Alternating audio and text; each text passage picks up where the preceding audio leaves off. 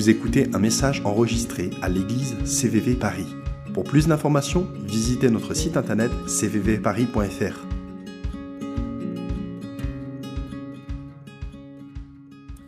Le 18 janvier dernier, c'était euh, la journée Martin Luther King. Je ne sais pas si vous avez constaté. En France, ce n'est pas forcément un gros truc, mais aux States, dans certains des, euh, dans certains des États, c'est carrément un jour férié. Et euh, c'est un- une journée qui célèbre la vie de ce fameux pasteur baptiste euh, qui était à la tête du mouvement contre la ségrégation aux États-Unis, euh, qui a mené toute une lutte pacifique contre le racisme parmi plein de choses. Et il était surtout connu, dans ses propres mots, d'avoir mené des manifesta- manifestations dans un esprit d'amour et de non-violence, inspiré euh, finalement par Jésus et sa manière euh, de, vivre et d'être. Et en 1963, à l'âge de 34 ans, il a prononcé ces, fameux mots euh, I have a dream. Euh, en français, euh, les, les phrases sont Je rêve que mes quatre jeunes enfants vivront un jour dans une nation où ils ne seront pas jugés sur la couleur de leur peau, mais sur la valeur de leur caractère. Les rêves sont puissants. Les rêves euh, ont le pouvoir de changer une vie, le cours d'une vie, euh, le cours de, vie d'une communauté, euh, même le cours de vie d'une nation ou du monde entier. C'était le cas pour Martin Luther. Et rêver, c'est quelque chose d'important. Rêver, c'est important parce que nos rêves font naître de la vision, et la vision, c'est le fil conducteur de nos vies. Euh, je m'explique à travers la Bible. Proverbe 29, 18. Quand il n'y a pas de révélation, le peuple ne connaît aucune retenue. Il y a d'autres traductions, ça peut nous aider à comprendre mieux. Quand il n'y a pas de révélation ou de vision, ou même certaines traductions plus vieilles disent euh, faute de révélation prophétique, le peuple ne connaît aucune retenue, le peuple se laisse aller, ils périssent. Donc c'est l'idée que sans révélation qui vient de Dieu, sans vision qui vient de, Dieu, vient de Dieu, on est mort, on est cuit, ça ne va pas le faire. Par exemple, si, tu as une vision pour ta vie, il y a de fortes chances que tu vas réaliser quelque chose avec ce- ce- cette vision. Tu, tu vas aller quelque part dans ta vie. Et si tu as une révélation de qui Dieu est, il y a de fortes chances que tu ne vas pas t'éloigner de ses enseignements. Euh, ta vision va être déterminante sur tes choix, ça va être déterminant sur tes priorités, sur le cours même de toute ta vie, et euh, ta vision va être déterminante sur ton utilisation de l'argent. Et pour avoir de la vision, il faut savoir rêver. Donc on va parler du fait de rêver ce soir. Mais qu'est-ce que je veux dire? Ben, qu'est-ce que tu veux dire par rêver? Euh, La dictionnaire Larousse nous donne trois définitions. Première définition, c'est euh, que rêver est de voir ou imaginer quelque chose au cours de son sommeil dans un rêve. Donc par exemple, j'ai rêvé que nous partions à l'étranger. Je ne parle pas de ça ce soir. Les rêves que tu fais la nuit, euh, où tu es roi du monde, ou enfin, je ne sais pas de quoi vous rêvez. C'est pas ça. Deuxième définition. Rêver, c'est imaginer quelque chose ou l'inventer de toutes pièces. Donc, par exemple, euh, il, a, dû rêver tout ce qu'il nous a raconté. Bien sûr, on ne parle pas non plus de cette définition de rêver. Et une troisième définition qui est plus littéraire, et c'est justement de ça qu'on va parler ce soir, c'est euh, se représenter par l'imagination ce qu'on souhaite d'une manière plus ou moins chimérique. Donc d'une manière plus ou moins attachée euh, en rapport avec la réalité. Et pour moi, la définition que, j'aimerais euh, donner un peu pour, euh, le mot rêver ce soir, c'est que c'est notre capacité créative à imaginer sans contrainte. Euh, rêver, c'est ce qui nous sort de ce qui est possible et, ce qui nous permet d'imaginer des choses nouvelles, d'innover, de penser en dehors de la boîte, de faire avancer les choses. Euh, Charles de Gaulle a dit en 1934, La gloire se donne seulement à ceux qui l'ont toujours rêvé. Ça, c'est Charles de Gaulle. Alors, il y a une partie de vérité dedans, parce que rêver, c'est aussi une force qui nous permet de réaliser des grandes choses. Rêver, c'est quelque chose qui nous permet d'accomplir des choses, de réaliser des exploits. Et rêver aussi, et de manière plus importante, je pense, nous permet d'endurer des souffrances. C'était le cas pour Martin Luther. Il avait une vie sous de multiples menaces de mort. Il a été tué finalement pour le combat qu'il a mené. Comment est-ce qu'il a tenu? Pourquoi est-ce qu'il fonçait autant? Ben, Il avait un rêve. Ça le permettait d'endurer des souffrances. Je pense aux disciples euh, et à la jeune Église, enfin l'Église primitive.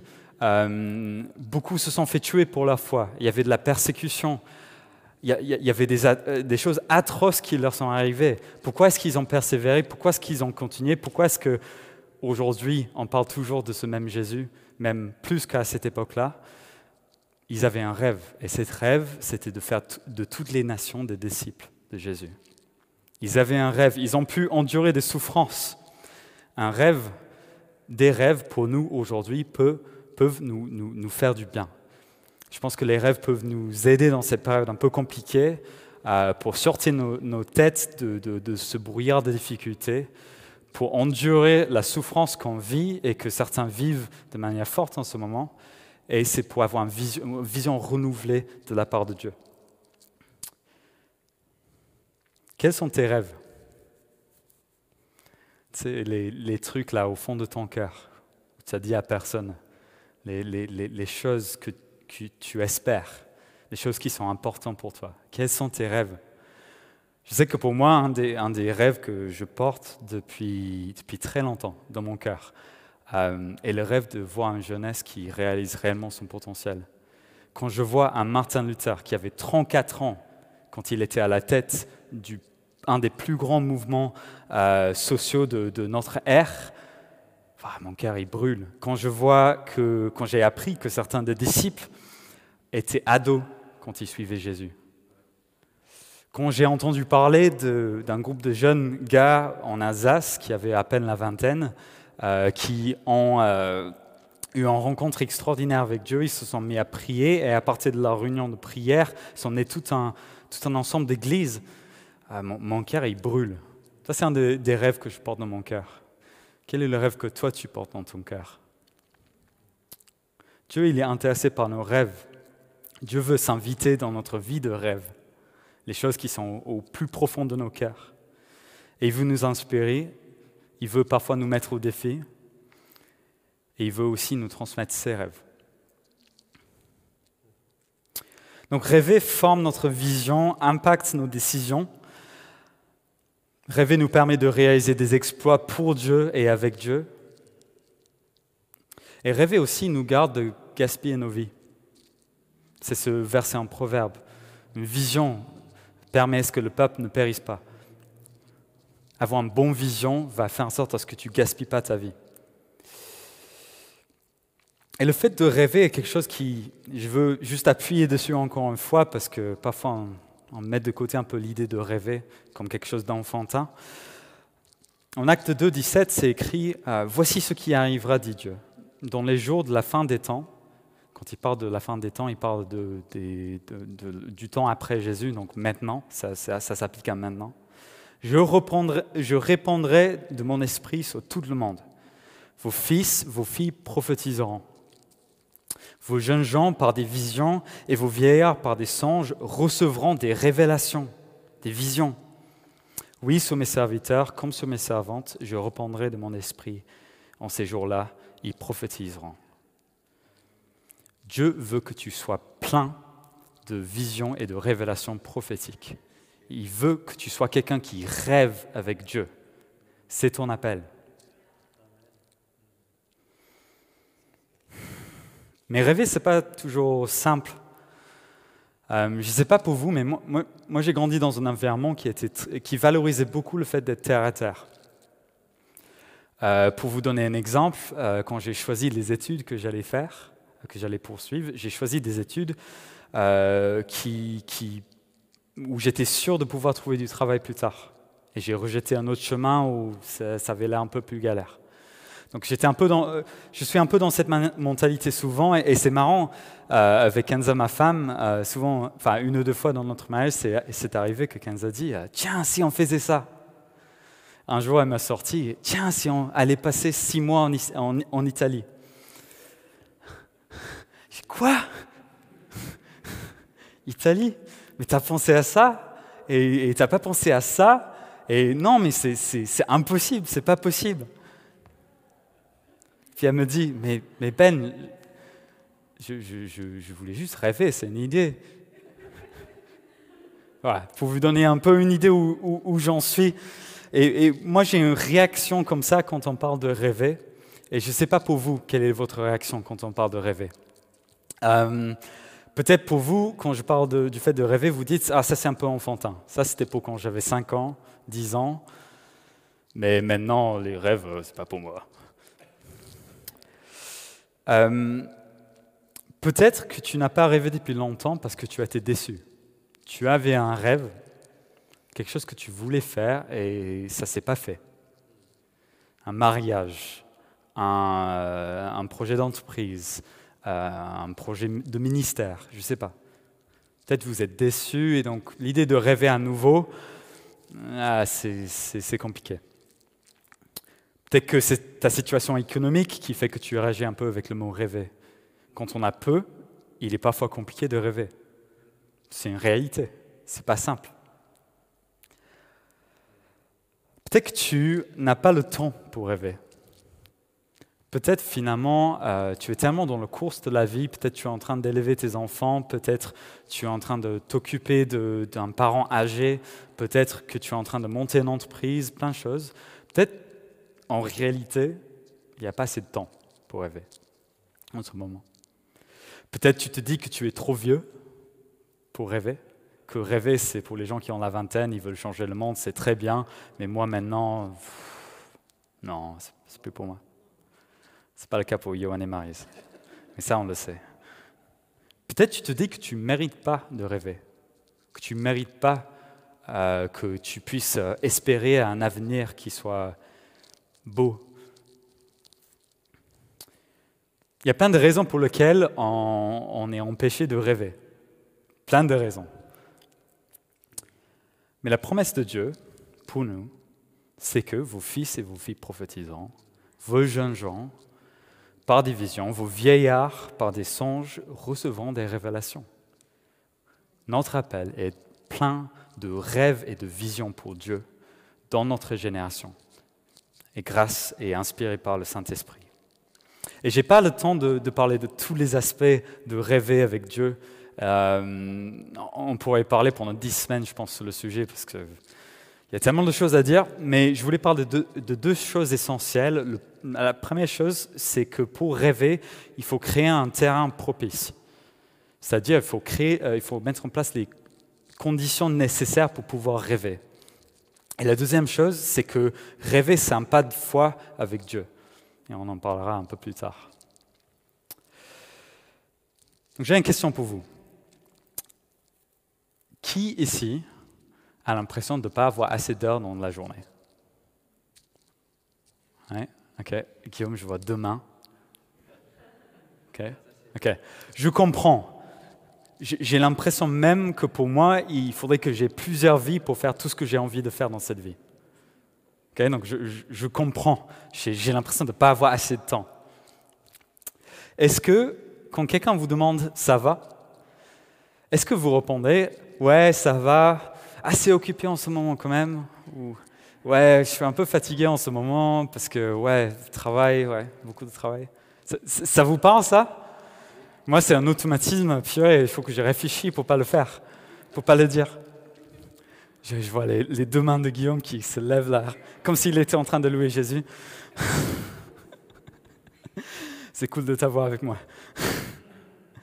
à Paris, on vit dans une culture ambiante où le travail, le fait d'être occupé, le fait de faire des longues horaires de, travail et d'activité, c'est quelque chose qui est valorisé c'est un badge d'honneur. C'est comme si, euh, quand on disait ça va, mais je suis assez occupé, c'est un peu en mode bah, ah, bravo, tu travailles bien, ah, tu es, un vrai. Euh, c'est un peu, euh, c'est valorisé, c'est vu comme une bonne chose. Au travail, par exemple, euh, on a une culture en France souvent qui est la culture du euh, présentisme. Présentisme?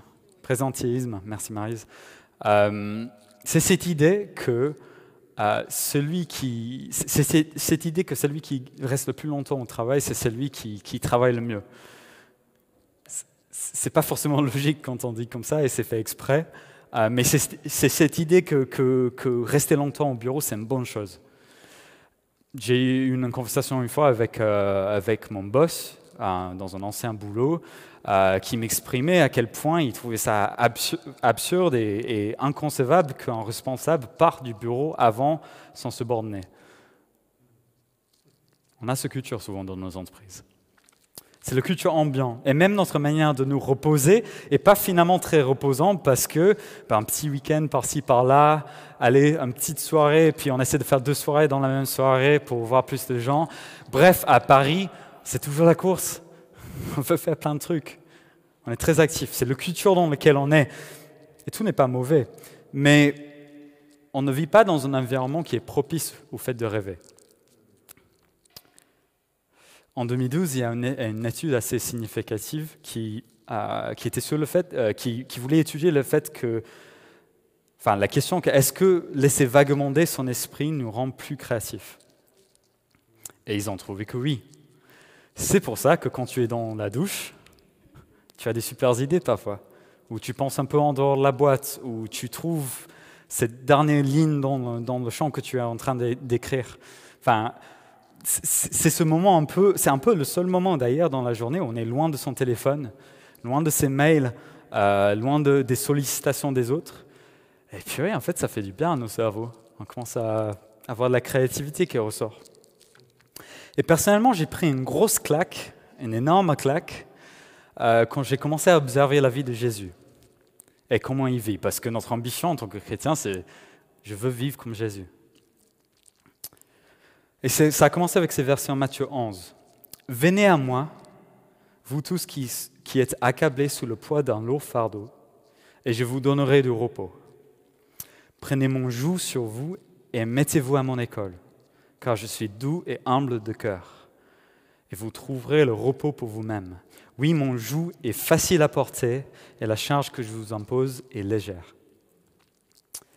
Alors, à cette époque, Jésus été, euh, considéré comme un rabbin, comme un enseignant de son époque. Si on allait dans la synagogue et qu'on voyait Jésus enseigner, on serait dit c'est un rabbin qui est en train d'enseigner son cours d'enseignement. Et c'était normal pour un rabbin d'avoir donc un cours d'enseignement, des choses qu'il enseigne sur le Torah, sur les, les Écritures saintes. Mais il y avait aussi une partie, apparemment, euh, dans son cours d'enseignement qui concernait plus une manière de vivre. Euh, c'était plus un enseignement sur comment porter le poids de la vie, comment porter son joug. Euh, c'était des enseignements sur le mariage, la prière, euh, l'argent, sur les choses comme le conflit, le sexe, le gouvernement. Et donc, quand on relit ces versets avec cette idée, on se rend compte que, ce que une des choses que Jésus est en train de dire, c'est que tu veux du repos, ok, prends et écoute mes enseignements prends et écoute mes enseignements, mais regarde aussi comment je vis et imite mon style de vie. Observe comment je vis et imite ma vie. Et vous trouverez donc du vrai repos. Quand on regarde la vie de Jésus, on se rend compte de choses. Est-ce que vous avez déjà vu un verset qui dit Et Jésus se précipita J'en ai pas encore trouvé. Est-ce qu'on a vu un verset qui dit Et Jésus, n'ayant pas le time, a dû dire non? Non? J'ai pas lu ça dans ma Bible.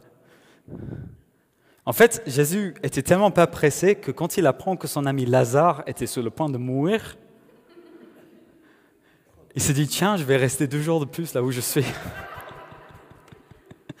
Le mec était pas pressé. pas du tout. Donc quand Lazare meurt, heureusement, Jésus, Fils de Dieu, il est allé le ressusciter. Mais Jésus n'était pas quelqu'un de pressé. Il prenait le temps avec les gens, il discutait avec eux, il était présent avec eux. Une autre chose qu'on remarque dans la vie de Jésus, Jésus prenait énormément de temps tout seul avec son Père. Énormément. À chaque fois, c'est écrit, et Jésus n'était pas là. Enfin, je pense que ses disciples, ils ont dû, vivre des, moments compliqués. Ils se disent, mais les fous sont là, ils, attendent Jésus, il s'est barré. Qu'est-ce qu'on fait? Jésus, souvent, il s'est barré pour prendre du temps avec son Père. Vous savez, Jésus n'est pas impressionné par le, niveau d'activité dans nos vies. Jésus n'est pas impressionné par notre capacité de travail. Jésus n'est pas impressionné par notre précipitation, euh, toutes les choses qu'on arrive à, toutes les cases qu'on arrive à cocher dans une journée. Jésus, il est juste pas impressionné par le nombre d'engagements que nous avons dans la vie. C'est pas son truc. Et je pense que Dieu doit souvent nous regarder en disant Fils, fille, viens passer un peu de temps avec moi. Arrête-toi un peu, mets de côté un peu tes engagements, éteins ton téléphone, mets de côté ta précipitation, viens, passe du temps avec moi. C'est ce qui est essentiel pour ta vie. Tu seras plus heureux. Mais comment faire ça au XXIe siècle? Parce que Jésus, à son époque, il n'y pas le téléphone, euh, il n'avait pas un agenda Google. Euh, la vie était un peu différente. Comment faire alors que nous sommes connectés H24 il y, a, énormément de, choses qu'on pourrait dire à partir de la Bible, mais je veux parler d'une chose et d'un principe et c'est un principe qui date de plusieurs milliers d'années, et c'est le Shabbat. On va plonger dans les vieux principes. Vous savez, Dieu a instauré le repos dans le rythme même de l'univers. Dieu a créé le ciel, la terre, tout. Il a fait un travail extraordinaire. Et il s'est dit, je vais me reposer. Il a montré l'exemple. Et quand le peuple juif sort de l'esclavage en Égypte, où bien sûr ils travaillaient sept jours sur sept jusqu'à l'épuisement, jusqu'à leur mort, une des premières choses que Dieu leur enseigne, c'est d'observer le Shabbat. C'était un des premiers peuples pour lequel, lequel le repos était carrément euh, loi. C'était un des premiers peuples où il y avait cette idée de il faut s'arrêter, une fois par semaine et arrêter de faire des choses et nous reposer. Est-ce que tu planifies du temps de repos?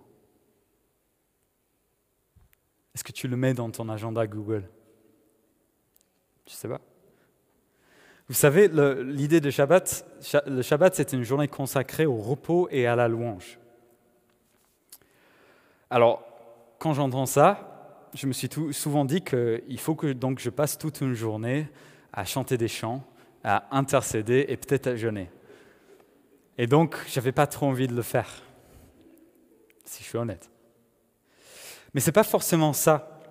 En fait, quand il parle de louange, c'est de manière bien plus globale, c'est plus une idée de, c'est toute activité qui dirige notre cœur vers une reconnaissance reconnaissante de la, réalité et de la bonté de Dieu. De la bonté de Dieu. C'est toute activité qui dirige notre cœur vers une reconnaissance reconnaissante de la réalité de la bonté de Dieu. donc quand on entend que le Shabbat, c'est une journée pour consacrer au repos et à la louange, on pourrait inclure euh, plus de choses. Par exemple, euh, bah, c'est une journée pour être assis au soleil avec un bon bouquin. C'est du repos. Moi, j'apprécie Dieu quand je suis au repos. C'est passer un long repas avec des bons amis autour d'un bon verre de vin. Ça, c'est le Shabbat, ça. C'est une balade dans le, forêt de Fontainebleau, au bois de Vincennes. C'est euh, euh, ouais, avoir des discussions avec des amis, euh, prendre des nouvelles des gens, c'est faire l'amour avec son conjoint. C'est toute activité qui dirige notre cœur vers une reconnaissance reconnaissante de la réalité et de la bonté de Dieu. Et est-ce que c'est quelque chose que tu planifies? Est-ce que c'est une journée que tu prends? Bien sûr, il y a des fois où il ne faut pas en faire en religion.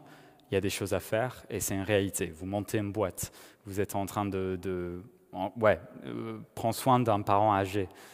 Il y a des fois où c'est compliqué. Mais est-ce que tu, en fais quand même une priorité? Je lis un, livre en ce moment. Euh, d'ailleurs, je l'ai amené pour vous montrer. Ça s'appelle The, Ruthless Elimination of Hurry. Euh, c'est euh, l'élimination sans pitié de la précipitation. Et c'est écrit, euh, écrit comment rester émotionnellement sain et spirituellement vivant dans le chaos, chaos du monde moderne. Vous savez, il y a des livres qui sont bien, qui nous enseignent des choses, où on, se couche moins bête. Et puis il y a des livres où l'auteur a pigé quelque chose euh, pour aujourd'hui et pour les réalités de la vie euh, pour notre génération. Et ce livre, ça, en fait partie. C'est un auteur qui a compris qu'un des grands enjeux pour les chrétiens au XXIe siècle, c'est la précipitation. La précipitation qui nous éloigne de Dieu, la précipitation qui nous rend inefficaces, la précipitation qui finalement fait qu'on ne rêve plus pour Dieu et on s'occupe juste de nos petites vies et euh, des choses qu'il faut faire dans la vie. Et les messages clés du livre, c'est qu'il faut qu'on arrête donc avec ce rythme infernal d'être constamment occupé par le travail, les tâches, les activités, euh, toutes les choses qu'il faut faire pour maintenir une vie, qu'on arrive à identifier et enlever des distractions dans notre vie qui nous rendent spirituellement engourdis, c'est souvent un sentiment qu'on a d'être euh, spirituellement engourdi quand on est trop chargé. Et qu'on se rend compte que notre temps a plus de valeur que l'argent qu'on pourrait gagner en travaillant plus. Dieu, il nous attend, il veut souffler euh, en nous des rêves qui peuvent changer nos vies, qui peuvent changer la vie de nos familles, nos communautés et même du monde est-ce qu'on est prêt à prendre le temps pour rêver avec lui? C'est l'invitation qui nous donne ce soir, qui nous lance ce soir. Mais rêver, c'est aussi un pas de foi, pour plusieurs raisons. Rêver, c'est un pas de foi, premièrement, parce qu'il faut créer du temps dans notre agenda pour le faire. Parce qu'il faut du temps, en réalité, pour pouvoir rêver et collaborer avec Dieu. Et ça, ça a des implications euh, économique, euh, enfin plein d'implications dans nos vies. Je sais, que pour moi, j'avais il, y a quelques mois un choix à faire. Et c'était un choix de soit bosser cinq jours par semaine, soit bosser quatre jours par semaine. Alors, c'était un privilège déjà de pouvoir se poser cette question. Euh, j'en suis conscient. Euh, mais c'était un choix que j'ai amené à, Dieu dans la prière. Avec 15 ans, on a prié par rapport à ça. Et euh, finalement, j'ai pris le choix de donc, prendre quatre jours par semaine pour avoir du temps, bien sûr, pour servir à l'église, pour avoir du temps pour aussi faire d'autres activités à côté de mon travail euh, à plein temps. Et c'était un sacrifice financier. Ça a impliqué gagner moins d'argent. C'était un choix et parfois, pour avoir le temps pour rêver et tout ça, il faut, voilà, il faut faire des sacrifices. Et Dieu veut nous encourager dans ce sens. Bien sûr, il y a des saisons dans la vie où il faut poser Dieu. Enfin, j'insiste dessus pour que vous entendiez. Il y a, il y a de la grâce. Je n'enseigne pas des principes durs et fixes, mais, euh, mais des choses plus globales. Matthieu 6, 32 euh, nous aide avec le fait de prendre un pas de foi. Il parle de, de fait d'avoir des possessions il parle du fait euh, d'avoir de l'argent, d'avoir des biens, des choses comme ça. Et c'est écrit, toutes ces choses, les païens s'en préoccupent sans cesse. Tout le monde veut... OK. Tout le monde veut euh, l'argent, etc., etc. Mais votre Père qui est aux cieux sait ce que dont vous avez besoin. Donc faites donc du royaume de Dieu et ce qui est juste à ses yeux, votre préoccupation première. Et toutes ces choses vous seront données en plus. Ne vous inquiétez pas donc pour le lendemain. Le lendemain se souciera de lui-même. À chaque jour suffit sa peine. Il faut que nous fassions confiance à Dieu pour dégager du temps pour rêver. Et pour terminer, Le deuxième aspect euh, dont je voulais parler, euh, dans le fait que rêver, c'est prendre un pas de foi, c'est que pour réaliser les rêves que Dieu nous donne, euh, parfois il faut être un peu en dehors de notre zone de confort. Je vais terminer avec un témoignage. je travaille pour une boîte qui s'appelle Boost, qui est un label de musique chrétien, chrétienne, chrétien. Euh, qui fait la distribution, l'édition euh, musique, phonographique et tout ça, plein, plein de choses. Et le rêve de cette boîte, c'est de bâtir un écosystème de la musique chrétienne en France. Vous savez, en, France, il y a encore peu de choses qui sont bâties dans cette industrie. Et parmi toutes les problématiques qui se présentent, une des plus grosses problématiques, c'est la problématique de l'argent. Il n'y a pas assez d'argent qui circule. Et donc les auteurs, ils n'arrivent pas à dégager du temps pour composer, ils n'arrivent pas à dégager du temps pour produire des sons de qualité. Et c'est un problème que nous avons. Et qui dit pas assez d'argent, donc dit pas assez de temps pour composer, etc., ils doivent avoir des boulots à côté. Et c'est dommage. Et donc, dans cette boîte, les gars qui sont, sont dedans, les gars et les filles, pardon, euh, Euh, ils ont passé du temps à prier, ils ont rêvé un peu et ils ont monté un projet avec le Top Chrétien. Euh, et ce projet, c'était une application qui s'appelle Top Music, c'est une application de streaming euh, de musique, donc comme Spotify, Deezer, où il y a tout un catalogue de musique chrétienne.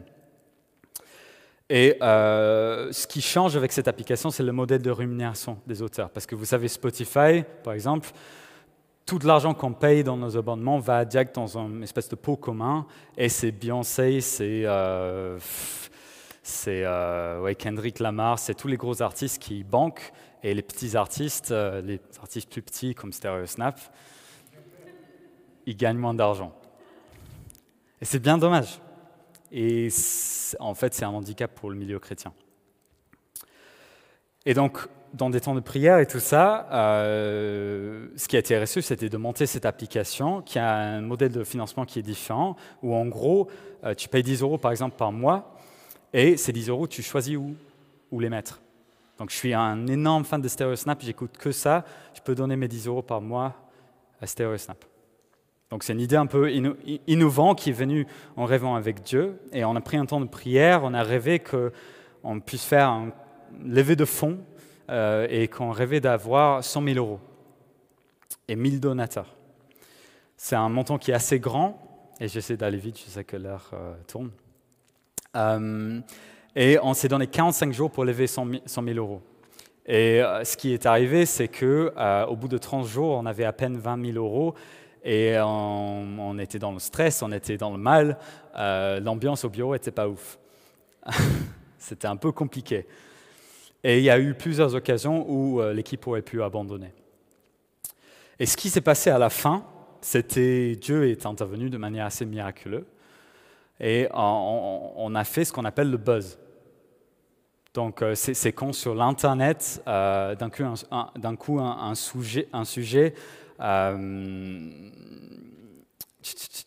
attendez, ça arrive, un sujet commence à être répandu partout, tout le monde partage, ça devient un gros truc. Et c'est ce qui s'est passé. Des auteurs ont commencé à partager sans cesse euh, la nouvelle qu'il y avait un crowdfunding qu'il fallait donner et tout ça. Tous les minutes, le montant du crowdfunding était en train de monter et on est arrivé à la fin à 100 000 euros. Ce qui, ce qui était euh, inattendu en réalité et ce qui était ouf. Et Dieu l'a pourvu et l'app va voir le jour euh, bientôt. Ce qui est cool dans tout ça, c'est qu'on se rend compte que parfois quand Dieu donne des rêves, c'est un peu absurde ça sort un peu en dehors de ce qui est possible, et pourtant, il rend ça possible. Et c'est l'invitation que nous est lancée ce soir. Quel est le rêve que tu as sous ton cœur? Qu'est-ce que tu as au fond des tripes? Qu'est-ce que tu veux réaliser pour Dieu? Dieu, il veut souffler sur cette rêve et vous aider à l'accomplir si c'est sa volonté. Et la dernière question, et je termine avec ça, c'est quel est notre rêve collectif en tant qu'Église? De quoi est-ce que nous rêvons? Qu'est-ce qu'on veut accomplir ensemble? On n'a pas le temps d'approfondir ça en plus ce soir parce qu'il y a le couvre-feu. Mais je vous lance un défi cette semaine, prendre un petit temps avec Dieu et lui dire euh, quels sont les rêves que tu as mis sur mon cœur, les lister. C'est bien d'écrire. Et dire Seigneur, je, je te confie mes projets, ces rêves. Et s'il te plaît, souffle sur ce qui, ce qui est important pour toi.